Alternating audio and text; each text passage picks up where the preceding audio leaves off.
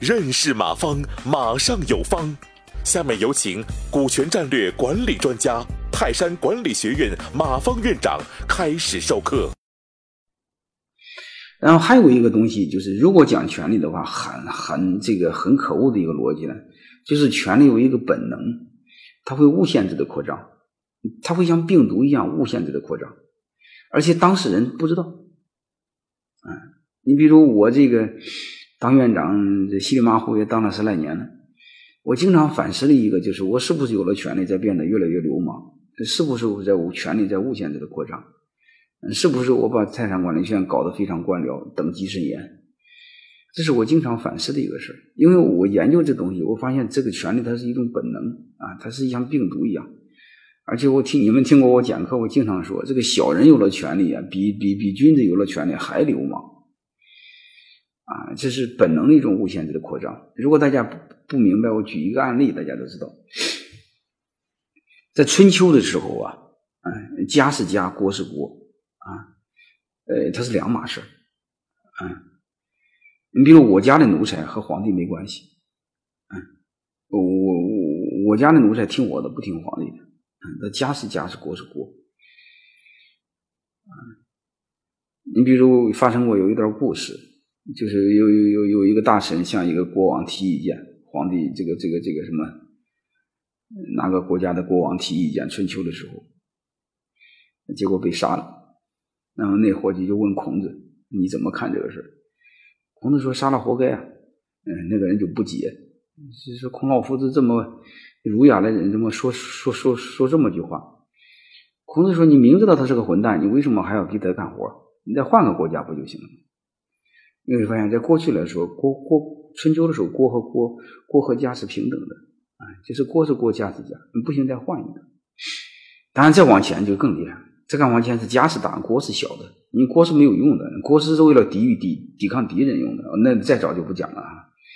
但是唐宋的时候你会发现就不一样了，嗯，那春秋的时候这个君子君这个大臣和皇帝他是一块坐着，这个在这个唐宋的时候你会发现。这个皇帝坐着，大臣站着。嗯，有一个典故是赵匡胤故意把把把把把把这个大臣的椅子给搬走，让大臣没地儿没地儿坐，就站着。但是他明清时候又乱套了。明清时候是皇帝坐坐着，大臣趴着。而且过去呢，春秋的时候君是君，臣是臣。嗯，在明清的时候他不是君臣，因为臣自称是奴才。各位一旦自称奴才的话，你会发现奴才通常是通常是国家的还是家？是国的还是家的？这时候你会发现皇帝本人把大臣当着他家的奴才来使。这时候在皇帝眼里，国已经不是国，国是他家。嗯，国没了，家变得很大。但是在老百姓眼中，你会发现家没了，全是国。所以这时候你会说，你本能呢我们就不再多说，就一句话，你会发现皇权是在无限制的扩张。嗯，扩张的是没法再扩张，嗯，我认为这是有问题，有很大问题。你说大家通过这个知道就行，权力有一个本能，啊，就是非常流氓，啊，像病毒一样无限制的扩张，扩张的一个结果就是会让这个组织越来越僵化，啊，僵化的没有任何办法去改变它，嗯，只有把它毁掉重来，你比如济南市有人给给给给新任的市长什么书记提意见。因为济南市这个这个，我不知道你们来过济南没有？济南是全国最堵、雾霾最严重的一个城市。说有一个市民给给给给外地人还是怎么着，给市长提意见，你是希望把济南毁了重来。我认为也有道理。就这种组织慢慢会僵化，越来越来越搞不好。当然，传统的就是国有企业改革，国有企业改革没法改，就是毁了就算了。因为那种典型的层级结构没法改。所以它会让组织非常僵化啊，最终无疾而终，把这个组织给耗死。但是如果是合伙人之间呢，如果是你年龄大点的合伙人，比如七零后之前的人，他会听你的，他不会给你闹掰，但是组织会僵死。如果八零后，你会发现，特别是九零后，你要让他再听你的，他就不听你的，嗯，他不听你的时间长了，你们就会闹掰，闹掰就是合伙就失败了。所以这种这种合伙靠权力这种没有意义。一个是把组织越来越给僵死啊，还有一个就是刚才我说这个，就是大家不愿意听你的就会闹掰。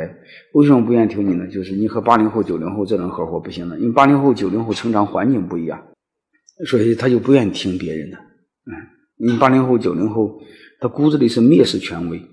所以我最后想讲一个，就是由于八零后、九零后的兴起，是逼迫我们在合伙的时候，你再讲权利已经没了基础啊，就根基被消融了，没这种基础。因为你和九零后你会发现他一个毛病，九零后他认为每个人认为他自己是领导，你怎么能领导他们？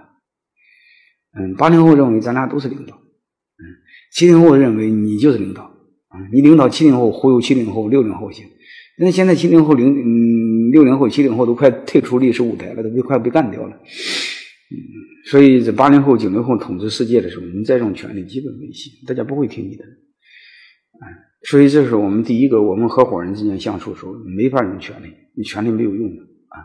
感谢收听本次课程。